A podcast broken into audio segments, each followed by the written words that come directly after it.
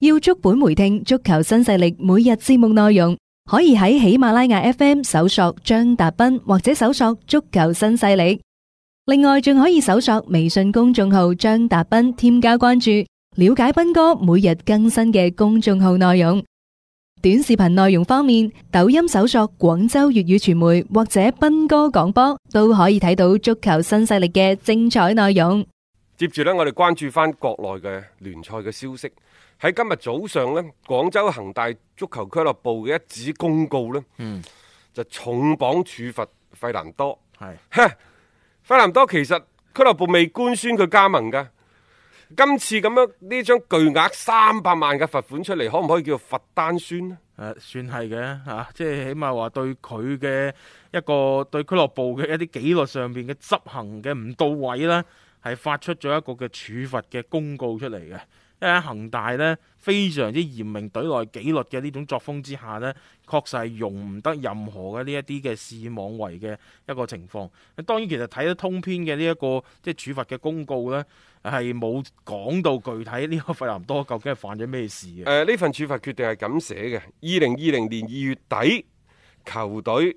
赴阿聯酋迪拜集訓期間，球員費南多拒不執行俱樂部和主教練安排，嚴重違反咗廣州恒大淘寶足球俱樂部球員三九隊規，為從嚴管理，懲前毖後。經俱樂部研究決定，給予球員費南多通報批評，並扣罰人民幣三百萬元嘅處罰。嗯， 真係太勁啦！三百萬，嗯等於好多喺歐洲揾食啲球員一年嘅年薪㗎哇啦。好重喎、呢、個處罰係啊，哦好重喎嗯以前罰得最多嘅都係一百萬啫嘛，人民幣。而家三百萬。哇誒呃咩、原因呢？就話其實恒大呢係二月底喺迪拜集結，本身呢就諗住三月中翻嚟嘅。但係費南多呢，佢係無視隊規，喺三月頭先至係翻到俱樂部哦，遲到，遲到並且呢訓練嘅態度唔好，咁、嗯所以呢就俱樂部最終係做出咗一個重罰嘅規定。哦咁啊，接住落嚟就睇睇啦啊！恒大呢對於一啲球員嘅管理，無論係大小牌等等都好啦，其實一視同仁嘅。嗯再加上呢，即係老實講，誒、呃你多一個唔多，少一個亦都唔 少，你唔係球隊不可或缺嘅人物呢。個係真嘅，就算係啊，當初干卡都係咁樣照罰照嗯㗎，罰㗎啦。係啊，你咁樣即係破壞隊內嘅一啲紀律嘅話，喺恒大俱樂部嚟講係絕對唔容許嗯該嘅。你攞啲職業精神出嚟係啊！但係罰呢個三百萬有冇依據，又係另一回事啦 嚇。你攞唔到你嘅職業嘅道德、即職業嘅質素出嚟，我要罰你嗯，係啱嘅。但係到底罰幾多？有冇一啲更加具體嘅規定？抑或係舉手我中意罰幾多就罰幾多呢？ 嚇呢樣嘢唔知喺人哋嘅管理，又啊或者嗯合約嗰陣時已經簽簽署名咗。嘅係嚇、啊有保密嘅協議，大家冇得傾，啊講唔出街，亦都無從開口。咁啊，接住落嚟咧就睇睇費南多本人嘅反應啦。但係從球迷嘅反應嚟睇呢，都係偏向於正面嘅。啊正面嘅，啊啊即係我又覺得呢個亦都係咁多年嚟恒大所塑造嘅一種嘅風格啦、誒形象啦，大家會覺得好多時候啲處罰呢，都係佢唔會係無端端咁樣樣去作出一啲咁樣嘅重罰，嗯佢、肯定係球員或者教練本身係出咗問題係嘅。嗯咁另一邊呢，就係、天津天海俱樂部嘅轉讓呢，亦都有消息啦。嗯喺今日啱啱達成咗嘅，就係、萬通地產，不過唔係萬通地產直接入主喎，係、萬通地產旗下有一間公司，呢間公司其實從事足球嘅相關業務嘅，喺、荷蘭嗰度亦都有一啲嘅足球嘅資產，佢係用呢間公司。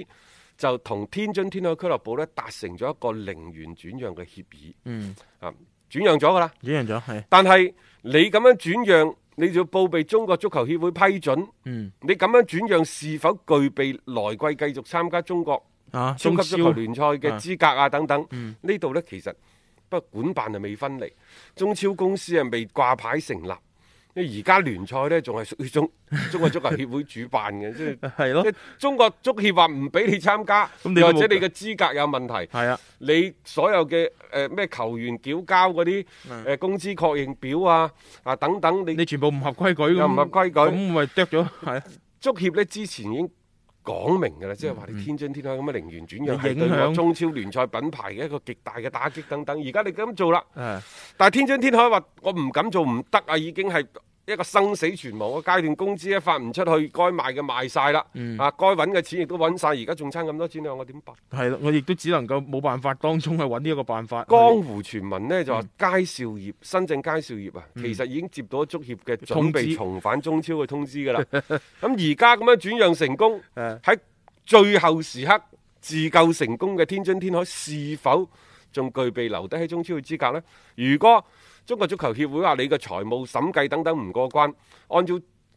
國際足球嘅一啲慣例呢，就可以將你直接冇話中甲。嗯將你打到落去中冠聯賽，你都冇聲出冇錯。嗯但係關鍵一樣嘢就係、中國足球協會有冇啲白紙黑字條文嘅規定？嗯你唔可以一拍腦袋自己話我要點罰啊就點罰，你一定要有一啲規定，然之後你至遵照呢一個嘅規則去執行至得啊你㗎。公之於眾噶嘛。啊所以嗱啊，，好啦，而家天津天海就叫零元轉讓成功。咁啊，將個波踢翻去中國足球協會嘅咯。你足協點判？嘿，而家就嗯係啊大家不妨放長雙眼睇睇啦。冇錯啊嚇，即係呢單嘢嚇，即係所有嘅嘢呢，可能會喺呢個星期內呢，就會有一個峰回路轉嘅一個變化啦，同埋成個中超聯賽到而家為止幾時去開打翻呢，都未有一個確定嘅，可能就要等埋呢，究竟啲參賽隊伍呢十六隊係唔係齊晒？呢個係一個好重要嘅一個環節嚟嘅，咁啊睇睇呢一單事件呢，最終嘅一個發展係走向何方啊！有担当，有颜值，足球新势力。有關天津天海呢個俱樂部喺度，我仲想多講兩句。即係作為天海俱樂部嘅球迷呢，喺二零一九同埋二零二年、二零二零啊，真係度過咗頗多嘅不眠之夜。嗯，從上個賽季嘅最尾幾輪嘅保組生死大戰，到今年一二月份整個俱樂部資格嗯，嘅呢個保學保學大戰啊， 真係每一次都已經係每逢絕路嘅時候，佢係見到一點光亮。嗯，但偏偏亦都係俾佢揸住咗最後嘅一條救命稻草，完成咗最驚險嘅大跳躍。嗯，真係犀利。大鳩望啊！係啊，即係所以你話天津天海呢個俱樂部啊，真係天不亡他。係誒、呃確切咁講呢，喺三日之前，佢哋都未知道自己是否可以繼續留翻喺中超，或者是否轉讓成功。因為之前呢曾經傳過呢，就係、一啲大嘅俱樂部，有啲大嘅品牌，但係個品牌做服裝。做服裝有咩大嘅品牌呢？我又唔係好知道嚇，甚至乎傳聞呢就字節跳動，嗯即係而家大家用嘅咩抖音啊、西瓜視頻、頭條啊嗰嗰嗰嗰個老細係，係啦，就話都想去買呢間俱樂部，但係後尾佢哋做咗個官方嘅辟謠，話根本冇呢件事，嗯都係一路相傳嘅萬通地產最後時間入局。但呢個萬通地產而家個規模，大家可以去查一查。老實講呢，亦都係縮縮到不能夠再縮㗎啦。不過佢哋早期嘅積累之多，可能地產呢塊嘅業務少咗，但係可能會唔會喺其他嘅業務，尤其喺投資業務嗰度呢？嗯。會係即係將嗰個盤子鋪得好大，我哋真係不得而知。嗯、總之呢，而家就係萬通作為下家接手，咁然之後呢，俱樂部原嚟投資方呢，就放棄原先嘅一切嘅債權，即係話之前佢賣俱樂部誒、呃、賣球員嘅轉會嘅收益，嗯包括呢就中超嘅分紅獎勵等等呢，就全部都留翻俾下家。嚇、啊即係佢呢啲又唔要啦，就唔好話淨係債務俾咗人哋， 即係連呢啲嘅分紅啊，各方面咧都係俾翻下家啦。嗱、啊，咁啊，可能咁樣樣就會比較好，咁最終達成協商。大家要留意、喎，中國足協係要求天津天海俱樂部喺三月十二號晏晝十七點之前，即係琴日啊嘛，琴日係啊，咁誒，琴日、我睇睇先，冇錯，我琴日睇，哦，而家啲新聞會推前，嗯佢嗰陣時係倒計時，咩三十六分鐘、三十五分鐘喺度數，係指呢個時間，唔係今日，嗯，我係啊記錯咗，冇錯，我就係話係琴晚十二點添，冇十七點。十七點，十七點，係啊，即係當時就即係嗰個版本就係話佢交咗部分嘅材料，然後希望嗰足協寬限多半日，等佢完成相關嘅而家完成轉咗啦讓係啦，但係完成咗。足協認唔認可你個講法？我而家未知㗎但喎係。如果足協批准佢多半日嘅時間，咁我又覺得好似有偈傾咯。即係但係同之前足協嗱啊，佢呢就肯定喺十七點之後嗯先至係達成協議嘅。係呢個絕對係嘅，我冇記錯啊嘛。係絕對係呢個係啊。咁足協話：如果你喺十七點之前未回答我，周住呢一點，你都冇聲出噶喎。即係我覺得好似好多嘢都係層層層設咗少少嘅埋伏咁樣樣嘅，你係睇唔透，因為足協在此之前係出嚟正面回應話係對天海呢種嘅零元轉讓係表示咗佢哋嘅一個睇法，係即係唔係好認可呢種嘅做法嘅。但係喺提交相關資料嘅時候，又竟然可以俾佢寬限多半日，再交埋剩低嘅一個材料，咁究竟當中互相之間係傾咗啲乜嘢，達成咗啲乜嘢嘅共識呢？默咁契默契係咪對最後天津天海留翻喺度係有一啲嘅默認嘅情況咧？即係呢個其實大家就可以睇啦，即係好快嘅啫。因為你如果中超要翻嚟嘅誒話咧，都唔即係一定確定啊，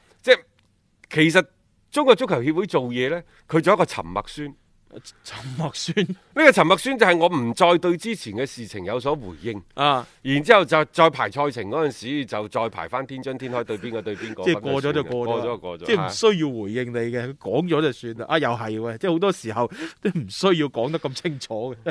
呢個就係即係足協好多時候啲做事嘅啊方式啦。有观点，有角度，足球新势力，嚟到節目嘅最後一 part，每日呢喺呢個時候，我哋都會講講呢就當晚賽事嘅對陣嘅前景嘅。啊，今晚呢，你原先睇到嘅賽程就好多掛咗大蒜，但係當你最後真係攞到即將要開賽嘅賽程嘅時候，又真係少得可憐。今晚其實德甲空場作戰就杜塞爾多夫、嗯就對住帕德博恩，另外呢，英格蘭冠軍聯賽嗰度呢，就係、富咸會出場嘅。 啊係，啊即係呢啲相對可能都仲會係正常進行嘅比賽啦嚇。誒、即係反正大家而家就要密切留意住一啲賽程嘅變化。即係就算我哋做緊節目期間，佢可能有作出啊變化，唔出奇嘅。啊，個都塞爾多夫啊，杜斯多夫啊，啊今晚對帕德博恩，其即係保實組大戰。係啊，一場保組大戰嚟㗎，啊兩隊波都輸唔起，邊個輸邊個就有可能來年啊德乙再見。當然啦，而家有好多個傳聞，意甲話今年唔打啦，係然之後而家嘅排名就就係確定歐歐戰，戰 資格。大家都唔降班，嗯明年呢就加到廿二隊。嗯咁然之後呢，德甲又傳出呢個消息，但係你都知而家消息滿天飛，我唔知係咪意甲嗰度複製黏貼嘅。改咗成德佢甲都忘記咗啊改成德甲。佢話德甲下個賽季擴軍到二十二隊波，喂，係啊，德甲而家得十八隊十嗰度，八隊，你整整多四隊出嚟咁咩意亦思？都正路。啊，因為你全部唔降班呢，大家要留意喎。德甲嘅倒數呃第誒三唔係位德甲倒數第三，同埋德乙嘅第三哦，係啊，係啊，係會有一場附附加加賽賽。係啊咁而家就算啦，乾脆就全部擴到廿二隊。哦，點解抗到廿二隊咁迫切呢？亦都可能即係同歐足聯而家歐戰越嚟越頻密，大家各個聯賽想鞏固翻自己嘅陣地有關，你就就要排長啲，排多啲，啊哈亦都有可即係能唔。好俾你侵蝕我啲比賽係時亦都有可間能。如果頭先講嗰啲傳聞係屬實咗嘅話，冇咩壓力嘅啫喎，呢啲波但係你點知啊？咁啊係，一切都未知數。嗯喺喺未即係喺未有德國足誒